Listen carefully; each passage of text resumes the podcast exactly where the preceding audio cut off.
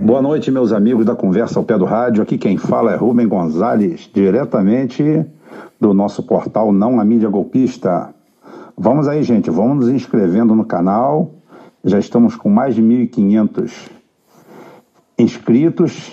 Vamos a clicar aí no sininho para receber as notificações e vamos brincar hoje, nessa sexta-feira, um pouco sobre o nosso debate de ontem, né? Vou deixar mais para frente a nossa história aqui do do clube dos doze, do grupo dos doze. Então vamos chamar de clube, né, para não ficar muito estigmatizado, mas vamos botar o símbolo do nosso Brizola junto. É, bem, ontem tivemos o primeiro debate, né? Primeiro debate. Eu não gosto do formato desses debates. Eu acho muito pasteurizado. Eu acho que deveria ter ponto de corte. Eu acho que a emissora deveria fazer uma pesquisa e chamar quem tivesse acima de 2%. É, não é discriminatório, não. É simplesmente fazer o seguinte, cara, consegue mais de 2% e entra no debate. Se todo mundo tiver mais de 2%, vamos ser obrigados a botar 14% aqui. Agora, se não, fica difícil. É, o, se perde, sabe? Perde a, a chama, o negócio. Ah, mas vamos, vamos, vamos, vamos analisar. Eu não sei se eu analiso um por um, ou analiso alguma coisa, ou principalmente o nosso candidato. Ah, Para começar, o, a não presença do Lula, é que eu acho justa dentro do quadro, não vou entrar, não vou entrar no mérito se ele está preso é, injusto ou justamente. Eu estou falando da Bandeirantes, que também não tem nada para defender, é um canal canalha. Tá? Como a mídia, a nossa mídia toda é canalha, é vendida, é corrompida. Mas, estritamente, do ponto de vista técnico, está correto. O PT fez uma mixórdia, uma mixórdia, fez uma zona, é, fez um homenagem a Troá, fez um bacanal, juntou três numa. Aí que ficou no oba-oba, achando que no abafa se consegue. Eles não tinham candidatura registrada, eles não, não, não definiram. Eles definiram que o, o presidente era o Lula, então eles mandaram um convite para o Lula. O Lula estava preso em outro compromisso tá? com um pouco de ironia, claro, né? Estava preso em outro compromisso, não conseguiu comparecer. Então, essa choradeira do PT é culpa do próprio PT. Porque o PT disse que a eleição é, sem Lula era golpe. Então, vão participar da eleição se é golpe? É, tem que definir as coisas. As coisas têm que ser. O problema do PT é que quer resolver tudo com frase de efeito. Sabe? é, não passarão, não ficarão, é, se o Lula for preso nós vamos invadir, coração valente. E tem tanta palhaçada, tanto circo, e pior que eu fiz parte disso também. Não, não, claro, eu sempre fui crítico. Quem olha o meu Facebook, que é a minha história dos últimos quatro anos para cá, mais ou menos, eu sempre tive um senso crítico aguçado. Elogiei no que tinha que elogiar, critiquei, fui o primeiro a levantar a bandeira, desconfiar da Dilma, fui o primeiro a falar com que o Lula era para meter o pé, que tudo que ele fizesse em outro sentido seria uma bosta. Até o Zé Dirceu aí, que está aí trabalhando é, dia e noite para o PSDB, é, pelas madrugadas você vê que ninguém fala mais nele, né, de retirar os direitos, de caçar o habeas corpus dele, nada, nada, nada. Ele está trabalhando, ele é cabo eleitoral de comitê, ele está trabalhando nas sombras, ele gosta de fazer isso. Não fez a favor do PT, não sei porquê, mas ótimo. Então temos esse quadro aí. E lá se apresentaram os que interessam para gente. Teve o doidaiolo lá, que inclusive eu quero dizer logo, vou começar logo pelo doidaiolo. Tá? Ele é o mais autêntico de todo mundo que está ali, tá? Eu conheço a figura. Ele é louco de pedra. Então, aquele, aquela figura de antanho que está ali, aquele diretor da, da agência lá, do Agente 86, da década de 60, ele é aquilo mesmo. Ele é caçador de comunista, ele tem aquilo tudo, aquele mundo paralelo que ele traçou ali, aquilo existe na cabeça dele mesmo. Ele é o mais autêntico de todos, até que o Ciro. Ninguém acredita mais nas idiotices que ele faz. Você vê que ele conseguiu fazer o Bolsonaro arregalar os olhos. O Bolsonaro ficou louco. Falou assim: caralho, quem é esse cara? Pô, não sabia do potencial dele. O cara conseguiu. A, a, a tal da Ursal, então, foi maravilhosa. Inclusive, saiu a maior ironia da noite, né? Junto com o Boulos. O Boulos, quando chamou o que ali tinha 50 tons de, de, de Temer, também foi muito bacana, foi legal. Não, não vou tirar o mérito dele, não, realmente. É, então é o seguinte, começando por essa figura de Antanha, essa, essa, essa piada ambulante do doidaiolo, eu acho que dali ele foi direto pro Pinel, né? Não tem condições. O cara é, é louco de pedra, mas de pedra, mas pelo menos é autêntico. Ele é aquilo ali mesmo, fundamentalista, totalmente louco.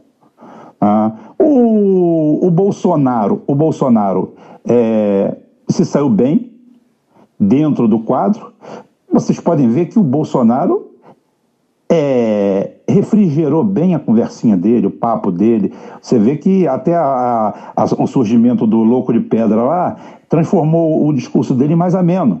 Foi o Boulos que puxou ele para a briga e do ponto de vista, do ponto de vista de peleia, foi muito interessante. Do ponto de vista estratégico, foi péssimo. Estrategicamente, aquilo ali é, também queima quem faz a pergunta. Não que ele não tivesse falado, mas essa agressividade logo de cara, é, eu acho ela errada. Errada e principalmente mal dirigida. Porque eu acho que a figura a ser combatida ali é estrategicamente para qualquer candidato que se declare de centro-esquerda, o Alckmin. Por um motivo muito simples, por um motivo muito simples. O, o Bolsonaro, ele tem um tipo de eleitor, um formato de eleitor, que se o Bolsonaro for trucidado ali, os caras vão sair comemorando vitória. Os caras também vivem. Os caras estão tão, tão meio caminho entre a loucura e o, o, e o, o doidaiolo lá, o cabo, o Daciolo. Porque o, o Daciolo, ele é um upgrade da loucura, né? Ele está mais à frente. Então, o, os bolsonaristas passaram um pouco da loucura, mas ainda não chegaram no, no, no cabo Daciolo lá, que eu apelidei de doidaiolo, né? Então é o seguinte, aquele, aquilo ali é, é o Bolsonaro. O Bolsonaro está com um discurso bem comedido está querendo se segurar. O, o Boulos foi lá, porrou, fez aquilo tudo ali. É, como, mediaticamente é muito bom. Como estratégia é péssimo. Porque, até porque sem o Lula no quadro, dessas pesquisas aí, que eu desconfio muito delas, mas sem o Lula liderando todo o quadro, é, quem é o líder é o Bolsonaro. Então é besteira você brigar com o líder. São duas vagas você tem que quebrar as pernas do Alckmin. Ah. O, o Ciro entende isso muito bem na hora que ele fez a jogada que eu achei genial dele, inteligente, de manter um padrão amistoso com o Bolsonaro. Ele não tem que brigar com o Bolsonaro. É, eu vou contar aqui uma coisa que eu já contei, eu acho, né? Que é uma história é, de uma propaganda muito antiga, mas muito bem embolada, que são dois caras, dois caçadores, né, dormindo embaixo de uma árvore na África, em campo aberto, e daqui a pouquinho um rugido de um leão muito grande. E os dois acordam assustados e o que, que vamos fazer, o que, que não vamos fazer? Um começou a colocar o tênis um começou a colocar um tênis e o outro falou assim: Você acha que você colocando o tênis você vai correr mais do que o leão? E ele respondeu: Não, eu vou correr mais do que você. O leão, quando parar e comer alguém, ele não precisa continuar correndo. Entendeu? Então é isso. Hoje o Bolsonaro, para mim, na minha visão humilde, pragmática, em relação à campanha do Ciro, que é a campanha que eu abracei, tá? que eu vou fazer crítica aqui também, é simplesmente eu vejo o Bolsonaro como leão. Tá? Eu só preciso correr mais que os meus adversários. Eu não preciso correr mais que o leão, porque quando ele comer todos eles, ele vai estar satisfeito. Aí eu vou à vila mais próxima, compro uma boa espingarda e volto para pegar o leão no segundo turno. Aí é só melhorar a mira e dá no meio do leão. Então é o seguinte, o leão não é problema, o Bolsonaro não é problema para o primeiro turno. Isso aí ele foi estratégico, foi muito bom. Ah, essa, essa parte do Ciro. Não gostei do Ciro. Não gostei, já botei, já fiz uma publicação no, no meu Facebook, que é o caminho, né? E está na mídia, não a mídia golpista também. É, o fato de ter entrado chamando o Alckmin de meu amigo, meu isso, meu aquilo, meu aquilo outro. Tá? Não tem que fazer nada disso. A primeira coisa que você tem que fazer é entrar e pendurar o guiso no pescoço do gato. Vai lá e prega lá, ladrão. Ladrão. Não tem essa de amigo, não. Ladrão. Com delicadeza. Com delicadeza, mas com calça curta. É falar da. Ele não deu uma elogiada lá na, na Lava Jato, que os petistas estão querendo manipular, mas eu vou falar nisso também. Fica tranquilo que eu chego lá. Tá? É, não estou dando volta, não. Então é o seguinte: alguém tem que pendurar o guiso no, no pescoço do gato. E o Ciro teria que pegar logo. Não é amigo, não, é ladrão. Seu nome está na Lava Jato. Você é o Temer. Você é o candidato encardido do Temer porque o Meirelles ali é a chapa branca, mas você é o candidato encardido desse sistema. Então é o seguinte: faltou isso. Foi uma falha, para mim, grave e que deve ser corrigida urgentemente. Não falei baixaria, não é partir para baixaria. Não precisa botar chamar de ladrão, nem precisa chamar de sócio do, do PCC. Isso você insinua depois, nas nuances. Não precisa chegar tão longe. Você tem que pregar na cabeça dele, pregar no pescoço dele o guiso, ladrão, desonesto. Tá? A Marina, a Marina até me surpreendeu positivamente. Eu achei ela até mais enfática, ela foi para cima do, do Alckmin, foi uma das que foi para cima do Alckmin, ela foi até mais veemente. Porque com o Alckmin não adianta você ser técnico, porque o, o, o Tucano é um cara que ele é treinado para isso. Ele, promete, ele é capaz de prometer de ser até honesto, ele promete até parar de roubar para ganhar voto. Para você ver o nível de loucura deles atrás de um voto. Eles são capazes até de provar assim: não, nós vamos virar honestos, nós não vamos roubar mais, não. Eles são neoliberais. Aquela turma ali, é um, ali tem um, um, grupo de neofascista. Depois eu vou explicar o que, que é neofascista. Tá? Porque todo mundo chama os outros de fascista aqui. Não, não. O fascismo tem um lado positivo. Eu, sou, eu não sou fascista, não, tá? Nem estou defendendo o fascismo, mas eu estou falando que o fascismo tem o seu lado positivo. Esse pessoal não tem lado positivo nenhum. Tá? Então eles são neofascistas. Então é o seguinte, o, aquela turma ali de neoliberais, toda, você tem que ir lá e pendurar o guiso nele. A, a Marina, em que pese que é aquele negócio, aquele negócio meio disforme, ficou entre um tanto e outro tanto. Ficou por ali, mas achei legal quando ela, percebendo a manobra do Meirelles e do Alckmin, que um estava levantando bola para o outro, estava aquele negócio, tá? Ali, ela percebeu, foi para o Ciro e também levantou uma bola para o Ciro. E, fiz, fizeram aquele clima amistoso. Achei legal, achei inteligente isso, da parte dos dois. Não parece que estava ensaiado, mas ela sentiu, porra, tão de sacanagem ali aqueles dois, aqueles dois decrépitos ali, aqueles dois canalhas candidatos do Temer, e eu estou aqui fazendo o quê? Que papel eu estou fazendo?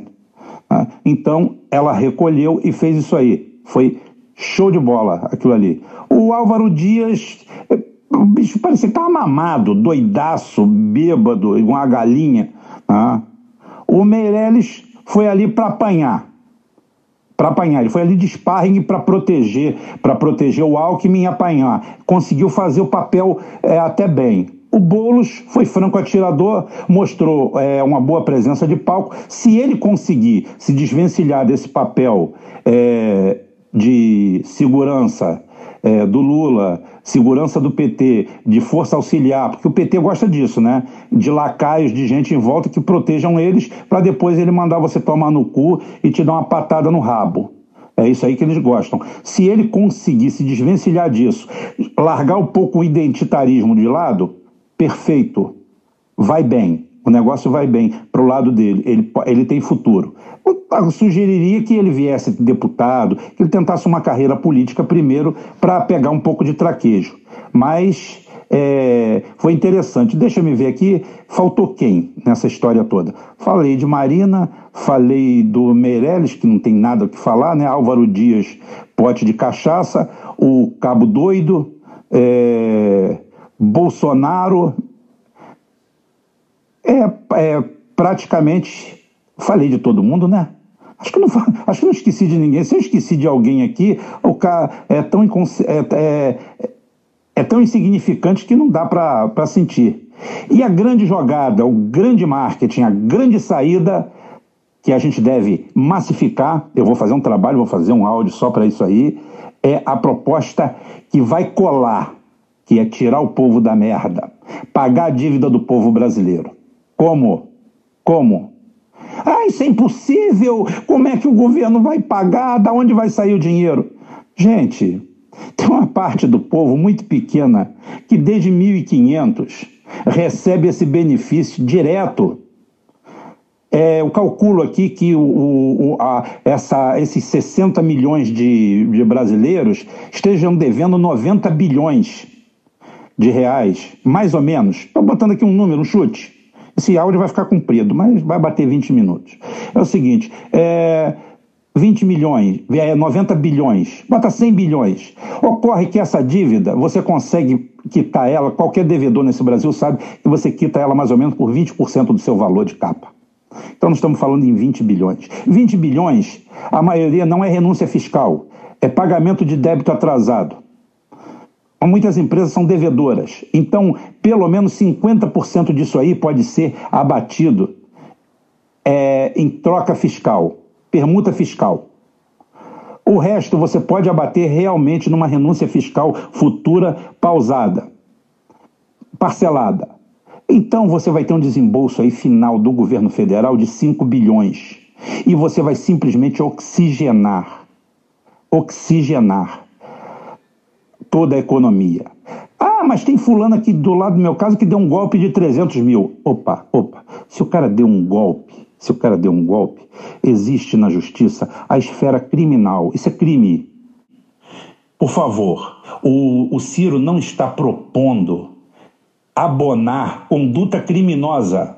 Ele está tirando o povo do SPC. O cara está no SPC porque deve 300 mil reais ao banco porque deu um golpe no banco. Mas, concomitantemente a isso, existe um processo provavelmente criminal então esse não tem que abonar a dívida dele. É diferente.